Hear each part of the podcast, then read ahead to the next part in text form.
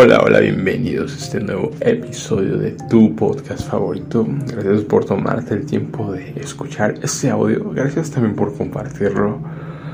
Es fascinante todo lo que está pasando, ¿no? Definitivamente estamos viviendo la época más emocionante.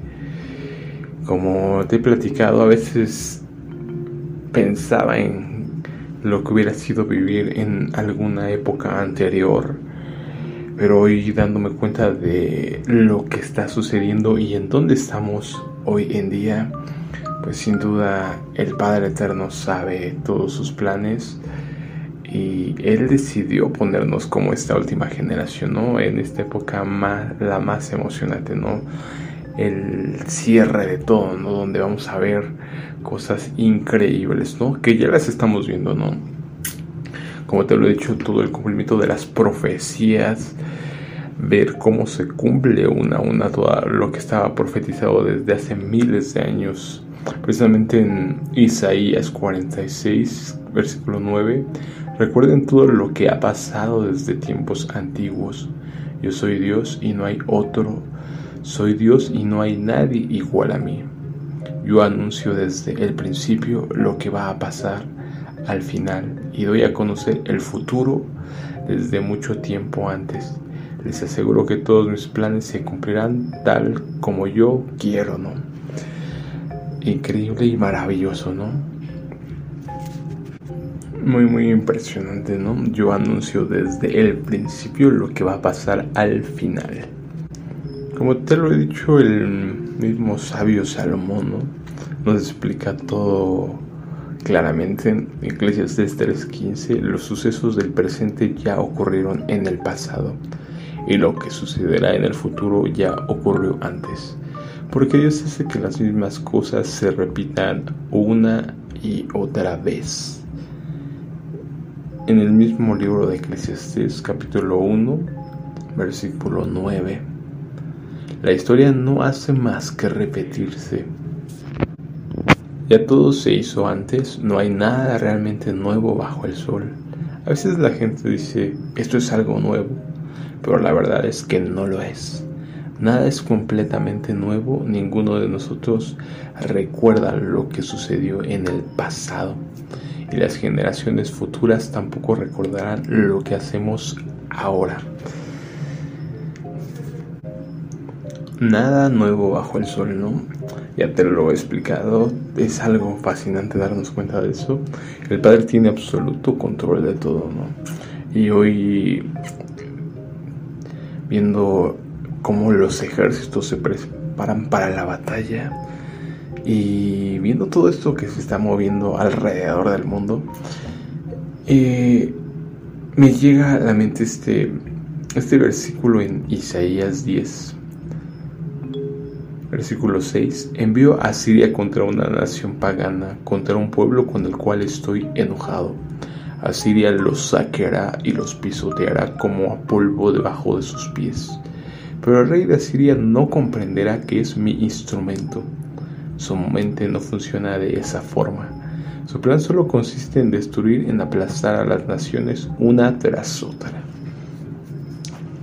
Pues es lo que te digo, la importancia de ver, de estudiar la palabra de Dios, ¿no? Ya que obviamente el Padre siempre ha utilizado, se ha valido de otros países, de otros ejércitos para castigar, para utilizarlos como su vara, ¿no? Como lo menciona aquí en hablando sobre Asiria pero el rey de Asiria no comprenderá que es mi instrumento. Su mente no funciona de esa forma, ¿no? Es increíble porque todo, todo el mundo está sometido bajo el Padre, ¿no? Y obviamente muchas personas no entienden que están siendo parte de ese plan, ¿no? A pesar de que obviamente mucho es, tiene que ver con el comportamiento, con la maldad del corazón, como el mismo Judas, ¿no? que fue un instrumento, pero obviamente su maldad fue la que lo llevó a corromperse, ¿no? Y a entregar al maestro y, así sucesivamente, ¿no? Como te lo he explicado, Israel fue llevado para ejercer el juicio sobre estas siete naciones cananeas que ya te he explicado la importancia de destruir a estas naciones cananeas ya que eran naciones híbridas que se habían mezclado con los Nefilim, con estos caídos. Y obviamente era una raza totalmente híbrida, totalmente monstruosa, demoníaca, ¿no? Y por eso fue enviado el pueblo de Israel a matar inclusive a los niños, ¿no? Ancianos, mujeres y niños. Era estas siete naciones de la tierra de Canaán. Tenían que exterminarlas por completo. Más adelante el mismo pueblo de Israel fue, fue corregido, fue atacado por el rey de Babilonia, por el rey de Asiria, y todos estos fueron instrumentos del juicio de, del Todopoderoso, ¿no? Para, para humillar. Para acabar con la soberbia de todo el ser humano, de todo, de todo de todos nosotros que nos ensoberbecemos, ¿no? Y contendemos contra el Altísimo, contra el Todopoderoso, ¿no? Le cuestionamos por qué haces esto y por qué y por qué, ¿no?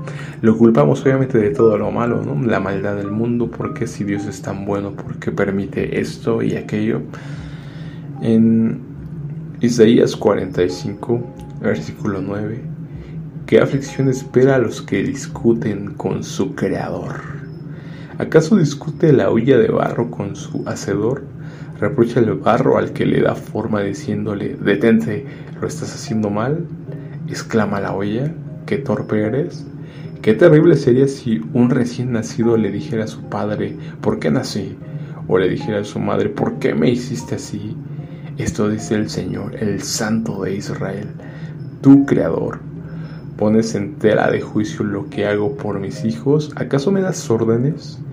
acerca de la obra de mis manos, yo soy el que hizo la tierra y creó la gente para que viviera en ella. Con mis manos extendí los cielos, todas las estrellas están a mis órdenes. Pues cada uno debemos de tomar nuestro propio lugar, ¿no?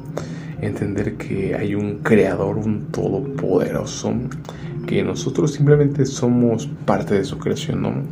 y humillarnos para que, obviamente para obtener todo lo bueno que Él tiene para nosotros, ¿no? Es un Padre amoroso, un Padre bueno que nos tiene infinidad de, de tesoros, ¿no? Para cada uno de nosotros. Compartir todo este reino eterno y demás. Pero obviamente si no obedecemos vienen juicios tremendos y terribles sobre sobre todo este mundo y sobre cada uno de nosotros. En Génesis 18 dice así que el Señor le dijo a Abraham, he oído un clamor desde Sodoma y Gomorra, porque su pecado es muy grave. Bajaré para ver si sus acciones son tan perversas como he oído. Si no es así, quiero saberlo. Precisamente en, en Génesis 6 menciona todo esto, ¿no? Esta hibridación. Luego los seres humanos comenzaron a multiplicarse sobre la tierra y les nacieron hijas. Los hijos de Dios vieron a las hermosas mujeres y tomaron como esposas a todas las que quisieron. Entonces el Señor dijo, mi espíritu no tolerará a los humanos durante mucho tiempo, porque solo son carne mortal en el futuro la duración de la vida no pasará de 120 años.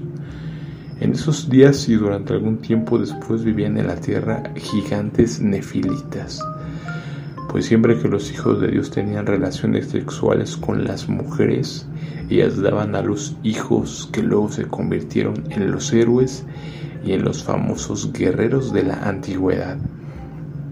El Señor vio la magnitud de la maldad humana en la tierra y que todo lo que la gente pensaba o imaginaba era siempre y totalmente malo. Entonces el Señor lamentó haber creado al ser humano y haberlo puesto sobre la tierra. Se le partió el corazón. Entonces el Señor dijo, borraré de la faz de la tierra a esta raza humana que he creado. Así es, y destruiré a todo ser viviente, a todos los seres humanos, a los animales grandes, a los animales pequeños que corren por el suelo y aún a las aves del cielo. Lamento haberlos creados, pero Noé encontró favor delante del Señor. Entonces podemos darnos cuenta por qué vienen todos estos juicios, ¿no? En, en Levítico 18 viene un ejemplificado todo esto, ¿no? Entonces el Señor le dijo a Moisés, da las siguientes instrucciones al pueblo de Israel. Yo soy el Señor su Dios. No se comporten como la gente de Egipto donde ustedes vivían o como la gente de Canaán a donde los llevo. No deberán imitar su estilo de vida. Ustedes deben obedecer todas mis ordenanzas y asegurarse de obedecer mis decretos, porque yo soy el Señor su Dios. Si obedecen mis decretos y mis ordenanzas, encontrarán vida por medio de, ellos. Yo soy el Señor. Nunca deberán tener relaciones sexuales con un pariente cercano porque yo soy el Señor. No deshonres a tu padre teniendo relaciones sexuales con tu madre. Ella es tu madre. No deberás tener relaciones sexuales con ella no tengas relaciones sexuales con ninguna de las esposas de tu padre, porque esto deshonraría a tu padre. No tengas relaciones sexuales con tu hermana o media hermana, ya sea la hija de tu padre o de tu madre, sea que haya nacido en tu familia o en otra. No tengas relaciones sexuales con tu nieta, sea ella la hija de tu hijo o de tu hija, porque eso sería deshonrarte a ti mismo.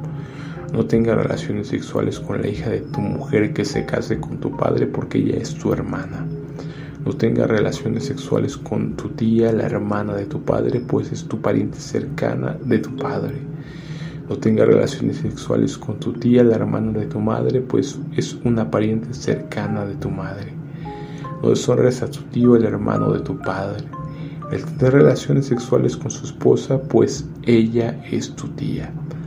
No tenga relaciones sexuales con tu nuera, es la esposa de tu hijo, de modo que no debes tener relaciones sexuales con ella. No tenga relaciones sexuales con tu cuñada, la esposa de tu hermano, porque esto deshonraría a tu hermano. No tenga relaciones sexuales con una mujer y su hija. No tomes a su nieta, sea la hija de su hijo o de su hija, para tener relaciones sexuales con ella porque son parientes cercanos y esto sería un acto perverso. Mientras viva a tu esposa, no te cases con su hermana ni tengas relaciones sexuales con ella porque serían rivales. No tengas relaciones sexuales con una mujer durante su periodo de impureza menstrual. No te contamines a ti mismo al tener relaciones sexuales con la esposa de tu vecino. No permitas que ninguno de tus hijos sea ofrecido como sacrificio a Moloch pues no debes traer vergüenza al nombre de tu Dios. Yo soy el Señor. No practiques la homosexualidad al tener relaciones sexuales con un hombre como si fuera una mujer. Es un pecado detestable. Un hombre no debe contaminarse a sí mismo al tener sexo con un animal. Tampoco una mujer se ofrecerá a un animal macho a fin de tener relaciones sexuales. Esto es un acto perverso. No se contaminen con ninguna de estas prácticas porque los pueblos que estoy expulsando delante de ustedes se contaminaron haciendo todas esas prácticas. Debido a que toda la tierra se ha contaminado, voy a castigar a los pueblos que viven en ella. Haré que la tierra los vomite. Ustedes deberán obedecer todos mis decretos y ordenanzas no deben cometer ninguno de estos pecados detestables. Esto es aplicable tanto para los israelitas de nacimiento como para los extranjeros que viven entre ustedes.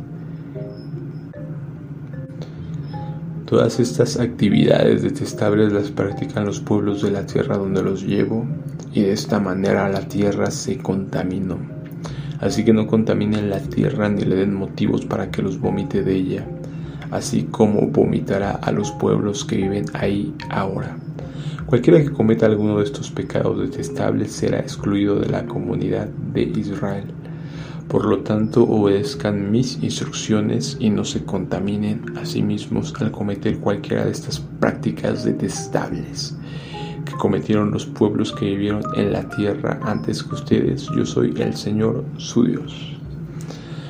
Pues aquí queda muy claro por qué la tierra vomita a sus habitantes, ¿no? Por todas estas prácticas detestables, por todo el pecado, como te he contado lo que pasa en, en Sodoma y Gomorra, todos eran depravados sexuales, querían violar a los ángeles, ¿no?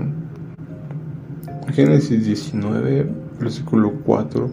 Pero antes de que se fueran a dormir todos los hombres de Sodoma, tanto jóvenes como mayores llegaron de todas partes de la ciudad y rodearon la casa y le gritaron a Lot, ¿dónde están los hombres que llegaron para pasar la noche contigo?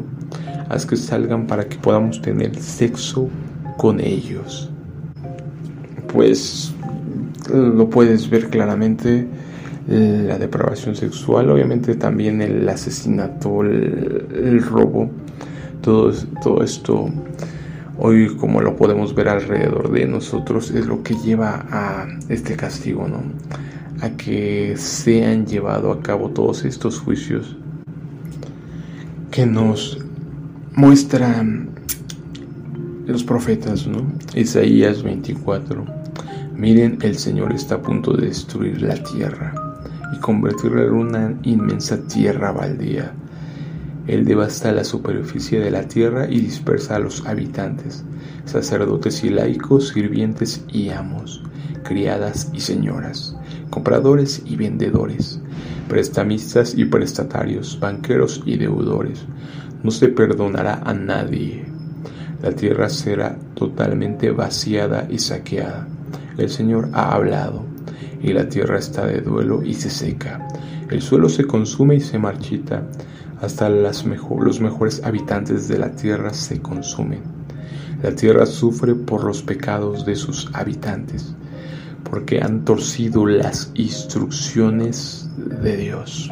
Es muy clave, ¿no? Porque han torcido las instrucciones de Dios, han violado sus leyes y quebrantado su pacto eterno. Por lo tanto, una maldición consume la tierra, sus habitantes tienen que pagar el precio por su pecado. El fuego los destruye y solo unos cuantos quedan con vida. Las vides se marchitan y no hay vino nuevo. Todos los parranderos suspiran y se lamentan. Se ha callado el alegre sonido de las panderetas, ya no se escuchan los felices gritos de celebración, y las melodiosas cuerdas del arpa tan silenciosas. Se han acabado los placeres del vino y del canto. Las bebidas alcohólicas se vuelven amargas en la boca. La ciudad se retuerce en el caos. Todas las casas están cerradas con llave para que no entren intrusos. Se reúnen las turbas en las calles clamando por vino. El gozo se ha convertido en tristeza. La alegría ha sido expulsada de la tierra. La ciudad ha quedado en ruinas, sus puertas echadas abajo. Es lo mismo en toda la tierra, solo queda un remanente como las aceitunas sueltas que quedan en el olivo o las pocas uvas que quedan en la vid después de la cosecha. 21. En aquel día el Señor castigará a los dioses de los cielos y a los soberbios gobernantes las naciones de la tierra serán acorralados y echados a la cárcel, serán encerrados en prisión y por fin serán castigados. Entonces la gloria de la luna menguará y el resplandor del sol se desvanecerá, porque el Señor de los ejércitos celestiales reinará en el monte Sión, reinará con gran gloria en Jerusalén, a los ojos de todos los líderes de su pueblo. ¿no? Hermoso obviamente se impondrá por fin este este reinado justo, ¿no? Que es algo que nos explica precisamente Pedro, ¿no? Segunda carta de Pedro, capítulo 3, versículo 9. En realidad no es que el Señor sea lento para cumplir su promesa como algunos piensan. Al contrario, es paciente por amor a ustedes.